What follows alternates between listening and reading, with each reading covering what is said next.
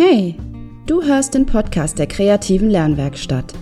Mein Name ist Kati und ich möchte, dass du dein Kind optimal beim Lernen unterstützen und begleiten kannst. Dieser Podcast richtet sich außerdem an alle Interessierten, die genauso viel Spaß und Freude an den Themen Bildung und Schule haben wie ich. Gemeinsam erkunden wir die Welt des Lernens.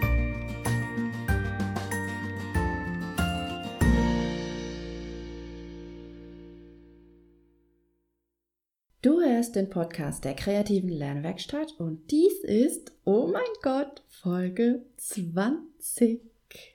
Ich freue mich, dass du wieder mit dabei bist bei diesem kleinen Jubiläum. Also für mich ist es jedenfalls ein Jubiläum. Ich finde 20 Folgen ist echt schon nicht schlecht. Naja. Ähm, genau. Und weil wir ein, oder ich, ein kleines Jubiläum feiere, möchte ich dir ein bisschen was ähm, über meinen Weg erzählen, über meinen Weg zur Lerntherapie. Ähm, vor ein paar Wochen habe ich von einer jungen Lehramtsstudentin eine E-Mail erhalten mit der Frage, was genau mich dazu bewogen hat, mich gegen den Beruf des Lehrers zu entscheiden und was genau ich eigentlich an meinem jetzigen Beruf so gerne mag. Nachdem ich diese Mail gelesen hatte, musste ich echt erstmal meine Gedanken sortieren, denn in meinem Kopf ging ein wahres Feuerwerk los. Ja, das ist bei mir leider sehr oft so, dass ähm, irgendwie aus allen Ecken irgendwelche Gedanken geschossen kommen. Aber mir war sehr schnell klar, dass ich nicht diesen einen Grund nennen kann, sondern es wirklich eine Vielzahl an Gründen gibt. Also nach meinem Studium, ich habe ja Lehramt studiert, für die SEC 1 war ich erstmal in der Flüchtlingshilfe tätig. Ähm, hier habe ich hauptsächlich Deutsch unterrichtet und den Teilnehmern in, ja, in Alltagsfragen wie zum Beispiel Behördengängen, offiziellen Briefen oder ähm, bei anderen Dingen unter die Arme gegriffen. Also so ein bisschen, ja, Sozialpädagogik in sehr abgespeckter Form. Mir hat diese Arbeit viel Spaß gemacht und ich konnte diese vielen ähm, unbeantworteten Fragen, die ich eigentlich hatte, so was mein ganze mein Berufsleben anging, ähm, die konnte ich erstmal gut beiseite schieben. Aber nur für einen Moment. Denn an einem Tag an dem ich im Rahmen einer Fortbildung über Unterrichtsmethoden teilgenommen habe, ja, an diesem Tag bin ich auf das Berufsbild der Lerntherapeutin aufmerksam geworden. Und auf einmal war dieses Gefühl, was ich im Verlauf meines Studiums so häufig hatte, nämlich nicht zu wissen, wohin ich gehöre, welche Werte ich eigentlich vertrete, was ich will und so weiter, wie weggeblasen. Die Referentin hat eben einige Aspekte der Lerntherapie in dieser ähm, Fortbildung vorgestellt und das war so, als hätte mich wirklich der Blitz getroffen. Endlich wusste ich es. Das muss ich machen. Das passt zu mir und hier kann ich auch meine Werte vertreten. Hier bin ich richtig. Hier bin ich angekommen. Ähm, ja, bereits, also im Studium habe ich eigentlich schon äh, gemerkt und auch während der zahlreichen Praktika, die ich gemacht habe, an verschiedenen Schulen wirklich. Und ich habe ja auch im offenen Ganztag gearbeitet. Aber da habe ich mich, habe ich gemerkt, dass ich mit dem, dass ich mich, also ich, dass ich mich mit dem Lehrerberuf nicht so identifizieren kann. Und es war nie so, dass ich keinen guten Kontakt zu den Schülern aufbauen konnte. Im Gegenteil, für mich war eher immer die andere Seite, in Anführungsstrichen, das Problem. Ja, also vielmehr noch das System, in dem ein Lehrer arbeiten muss. Ja, viele Entscheidungen und Ansichten konnte ich einfach echt nicht nachvollziehen, weil ich äh, die Sachverhalte aus, ja, einmal aus der Perspektive eines Schülers statt eines Lehrers ähm, bewertet habe und ähm, auch nicht irgendwie so diese Sicht der, des Systems einnehmen konnte und ähm, ich aber viele andere Perspektiven hatte ich gemerkt habe, ich kriege das nicht in Einklang, diese Sichtweisen. Ich habe eben diesen berühmten Perspektivwechsel, der laut Lehrerausbildung ja irgendwann kommen muss, nicht vollziehen können. Ich habe es nicht gewollt, ich habe mich mit Händen und Füßen dagegen gewehrt. Echt wie ein bockiges Kleinkind. So würde ich das jetzt beschreiben. Ich habe damals nicht gewusst, warum. Und ähm, es hat mich auch ein bisschen gequält, dass ich ähm, bin ich ganz ehrlich, dass ich diesen Weg, also dass ich nicht einfach Lehrerin werden konnte. Vor allem ohne Begründung so wirklich, ohne das in Worte fassen zu können. Das war immer, immer schwierig. Heute glaube ich so ein bisschen zu wissen, weshalb ich mich dagegen gewehrt habe. Ich wollte einfach, und das möchte ich heute auch noch, ähm, ich wollte einfach nicht meinen mein, ja, meinen kindlichen Spieltrieb ablegen, so scheint es mir manchmal. Irgendwas in mir. Ähm, und dieser Teil ist vielleicht noch größer als bei anderen erwachsenen Menschen. Also ich habe so einen Teil in mir, der ist so abenteuerlustig und irgendwie unangepasst und frei und rebellisch und auch ein bisschen vergnügungsorientiert. Und ich habe irgendwie immer gedacht, man muss doch auch ähm, mit diesen Werten oder auch mit diesen Charaktereigenschaften, die ich nun mal habe, muss man doch auch gut lernen können und auch gut lehren können. Da muss es doch irgendwie einen Weg geben. Aber ich wusste auch ganz, ganz schnell im System Schule oder als Lehrer im System Schule klappt es nicht. Ich habe beispielsweise ähm, ja viel im ähm, Unterricht hospitiert während äh, der ähm, Praktika und ich weiß noch, wie heute hat ein Schüler einen Witz gemacht und ich fand ihn großartig. Ich habe gelacht und ich, der Witz war super der war gut durchdacht und irgendwie absolut passend.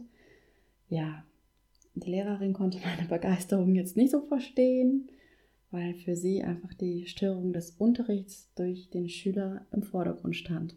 Klar, sie hat natürlich auch einen ganz anderen Druck, weil sie ihren Lehrplan irgendwie durchbringen muss und Stoff durchbringen muss. Und da sind solche Störungen natürlich ärgerlich, zumal wenn sie häufiger passieren.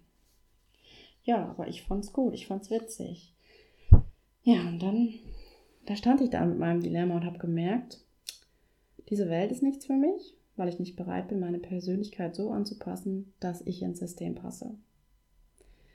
Ähm, wenn ich so ein bisschen nüchtern darüber nachdenke, würde ich sagen, mir fehlen innerhalb des Lehrberufs einfach die Möglichkeiten der wirklich individuellen Förderung. Unser Schul- und Bildungssystem ist ja eher darauf ausgerichtet, eine möglichst große Gruppe ja, preußischer Arbeiter heranzuzüchten. Ähm, und ähm, ja, ich werde auch nicht müde, das zu, zu wiederholen, dass dieses veraltete System einfach nicht zu unserer heutigen Gesellschaft passt und auch nicht zu den Bedürfnissen unserer Kinder. Davon bin ich sehr überzeugt, weil wir schließlich ähm, selbstbewusste Querdenker und Spezialisten brauchen in Zukunft und heute auch schon. Ja, ähm, allerdings wird das unter diesen Bedingungen, ja, also in diesem System nicht so möglich sein, wie es nötig wäre. Denn wir arbeiten ja, oder die Schule, nee, nicht die Schule, das System arbeitet ja, ähm, oder es wird ja alles unternommen, um die Defizite aufzudecken und eben an den Defiziten zu arbeiten, was ja ähm, im Endeffekt zu einer Angleichung aller Schüler führen würde, dass alle irgendwie so ein gewisses Mittelmaß erreichen. Aber mir ist nicht klar, warum ein Schüler seinen Durchschnitt verbessern muss, indem er sich quält, um in, in Mathe von 5 auf 4 zu kommen. Ich meine, eine Verbesserung in Englisch von 3 auf 2 hat ja den gleichen Effekt auf den Durchschnitt, also auf die Durchschnittsnote, auf dem Zeugnis, aber sicherlich doch einen größeren und äh, positiveren Effekt auf das Selbstwertgefühl eines Kindes. Tja, und das ist eigentlich das, was ich mir unter individueller Potenzialförderung vorstellen würde. Hierzu kann ich dir übrigens super ähm, das Buch Anna, die Schule und der liebe Gott von Richard David Brecht sehr ans Herz legen. Da geht es so ein bisschen eben um Schule. Genau. Ähm, ja, unter den Bedingungen, die das äh, Schulsystem vorgibt, wollte ich eben keine Lehrerin sein. Das hatte ich schon mal klar. Äh, und was ich auch manchmal ein bisschen schwierig fand, war die Einstellung einiger Lehrer. Manchmal habe ich so gedacht, oh, die Verbeamtung aus Gründen der Eigenversorgung ist manchmal irgendwie das oberste Ziel. Bei einigen, ne? Also nicht lange nicht bei allen. Die Mehrheit machen einen super Job. Und ja, aber ich finde die Verbeamtung immer ein bisschen schwierig und ich glaube, dass ähm, die Verbeamtung manchmal ungeeignete Kandidaten anzieht. Und in meiner Familie sind wirklich viele, viele Lehrer geworden. Also mein Opa war Lehrer, meine Mama ist Lehrerin. Ja, äh, mein Onkel ist Lehrer. Noch ein anderer Onkel ist auch Lehrer.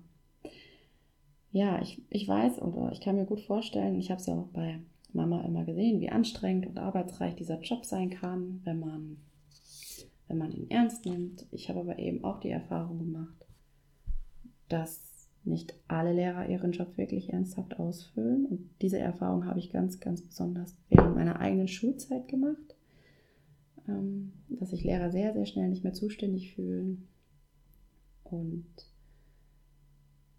ähm, ja, nicht alles dafür geben, guten Unterricht zu machen. Das ist meine, ich sage das jetzt hier nochmal ganz deutlich, das ist meine persönliche Erfahrung und nicht allgemeingültig. Du kannst andere Erfahrungen gemacht haben und ich bin mir sicher, ähm, es gibt viele tolle Lehrer und ich kenne auch wirklich viele tolle, tolle Lehrer. Zurzeit habe ich übrigens das Glück, so an so einer Schule zu arbeiten mit einem sehr kleinen Lehrerkollegium. Und es sind wirklich tolle Lehrer. Diese Lehrer sind ein Team und die trauen sich auch neue Wege zu gehen, auch wenn es manchmal erstmal ziemlich unbequem ist und anstrengend. Ähm, aber davon lassen sie sich nicht abhalten und sie trauen sich was. Und ich finde, es sollte viel, viel mehr dieser Lehrer geben, die so toll sind. Naja, ähm, was ich ich kam mir so ein bisschen auch von Höcksken auf Stöcksken, tut mir leid, aber es ist jetzt so. Aber was ich ganz, ganz furchtbar fand, war übrigens der Spruch, der während des Homeschoolings im Corona-Lockdown unter den Lehrern in äh, Social Media umging. Vielleicht hast du den auch mal gehört. Das äh, war folgender Spruch. Viele Eltern stellen nun fest, der Lehrer war nicht das Problem. Ja, ähm, und jetzt halten sich vielleicht alle Lehrer, die diesen Podcast hören, die Ohren zu dieser Spruch sei ja auch nur noch so scherzhaft und unüberlegt daher ähm, gesagt, geschrieben, was auch immer gewesen sein, lässt, wie ich finde, halt ziemlich tief blicken. Erstens stellt er in meinen Augen eine krasse Abwertung dar und ist zweitens auch so ein bisschen ähm, überheblich. Und das in einer Zeit, in der jedes Kind und jede Familie ja so stark unter den Corona-Bedingungen gelitten hat. Die Ansprache, oder ja, die, die Botschaft hätte echt eine andere sein können, denke ich. Naja, ist jetzt passiert, ist so. Möglich ist ja aber auch, dass sich in diesem Spruch halt der ganze Frust der Lehrerschaft entladen hat, der sich über die Jahre hinweg angestaut hat. Klar, Lehrer haben es nicht immer einfach und der Job kann einem schon eine Menge abverlangen, sehe ich auch so. Insbesondere dann, wenn man ihn eben von ganzem Herzen ausübt und seine Schüler wirklich individuell fördern und begleiten möchte. Die Steine und Knüppel, die einem durch, was weiß ich, Kultusministerium, durch Lehrpläne, vielleicht auch manchmal Schulleitung oder Eltern auch, klar, eben durch das ganze kranke System zwischen die Beine geworfen werden, das ist echt zum Heulen. Am Ende des Tages ist dann für Idealismus wirklich keine Zeit mehr. Ich vermute, ohne es zu wissen, dass es schwer sein wird, den Berufsstand des Lehrers aus dem Beruf selbst heraus zu verändern. Den Erzählungen einiger befreundeter Lehrer jedenfalls entnehme ich, wie schnell man vom Alltagstrott einer Schule vereinnahmt wird. Und natürlich ist es auch so, dass der Beamtenstatus neben vielen Vorteilen eben auch einige Verpflichtungen mit sich bringt. Und das System ist einfach ganz und gar unpassend. Nun denn, das ist so, so ein bisschen grob umrissen, weshalb ich in diesem System nicht ähm, arbeiten wollte meine Entscheidung gegen das Lehramt war also insgesamt ein langer, langer Prozess. Also das hat sich wirklich, ich glaube, ja, über fünf, fünf Jahre hingezogen. Also das ganze Studium. Und ich habe es auch wahrscheinlich aus diesem Grund echt extrem in die Länge gezogen. Ja, meine Entscheidung gegen das Lehramt war oft nicht einfach, auch dieser Entscheidungsprozess. Aber für mich war es die richtige Entscheidung. Nicht zuletzt auch deswegen, weil ich eben ein, ein sehr kreativer Mensch bin, der gerne Dinge ausprobiert und Neues lernt. Mir macht es Spaß, mich mit Social Media zu beschäftigen. Und mir macht es Spaß, mich dort mit Menschen auszutauschen und sie dort zu erreichen. Mir macht es Spaß, ihnen zu helfen.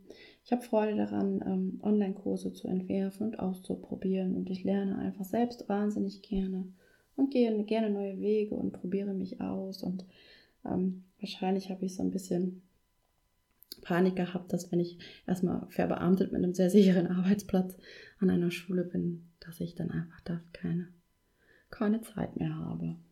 Ja, so, das ist die eine Seite. Jetzt kommen die Kinder. Ah, die Kinder, die zu mir in die Lerntherapie kommen, kommen so gerne und ich beobachte mit Freude ihren Fortschritt. Den fachlichen Fortschritt natürlich, also wir arbeiten ja ähm, an den Kompetenzen, also an den Basiskompetenzen in den Bereichen Mathe und Schreiben und Lesen. Aber was, was, was mir so viel Freude bereitet, ist ganz besonders auch der, der Sprung ihres Selbstwertgefühls, den sie da machen. Es tut ihnen gut, zu mir zu kommen und mir tut es gleichermaßen gut, sie zu beobachten und ähm, ja, ihren Fortschritt zu sehen. Es ist einfach wahnsinnig großartig. Ja, wir sind an keinen Lehrplan gebunden, sondern können einfach sehr individuell entscheiden, welche Förderungen jetzt angemessen erscheinen. Wir sind auch ein bisschen freier. Wir können ein bisschen ausprobieren. Es ist absolut kreativ und frei und mit Blick auf die individuelle persönliche Entwicklung. Ja, ich sehe die Kinder irgendwie und ich weiß, was sie brauchen. Zuallererst nämlich ein Lächeln und die Bestärkung, dass sie ganz, ganz großartige Menschen sind. Ganz gleich, wie der Stand aktuell im Lesen, Schreiben oder Rechnen ist. Jeder, jedes Kind, jeder Mensch hat seine Stärken. Und jedes Kind hat das Recht auf einen glücklichen Bildungsweg. Und dafür stehe ich wirklich jeden Morgen gerne auf. Ja, ich, wün ich wünsche mir, dass ihr ähm, dass dir dein, der Einblick in meinen, meinen Weg gefallen hat und dass er aufschlussreich war für dich. Ja, ähm, und dann wünsche ich dir schöne Tage. Und die nächste Folge im Podcast gibt es am 16. Oktober zu hören. Und heute ist der, also wenn die Folge rausgeht, ist ja der 2. Oktober. Oh, morgen haben wir einen großen Feiertag vor uns. Mensch, Verrückt, Oktober. Ja, aber ich freue mich ähm, auf deine Rückmeldung. Also wenn du wirklich mal deine Meinung ähm, zu dieser Folge mir senden würdest, darüber würde ich mich sehr freuen. Und wenn dir dieser Podcast gefällt, dann lass mir doch eine Bewertung bei Spotify oder iTunes da oder du abonnierst ihn. Darüber freue ich mich natürlich auch sehr. Und wenn du Fragen, Anregungen und Wünsche hast, dann melde dich herzlich gerne bei mir. Ich freue mich sehr über deine Rückmeldung. Alle genannten lieben Menschen und Werke verlinke ich dir selbstverständlich auf meiner Webseite www.kreative-lernwerkstatt.net. Außerdem findest du mich auch auf Instagram und Facebook und hier heißen meine Seiten jeweils Kreative Lernwerkstatt, alles zusammengeschrieben. Und nun Happy Happy Freitag und alles Gute für euch.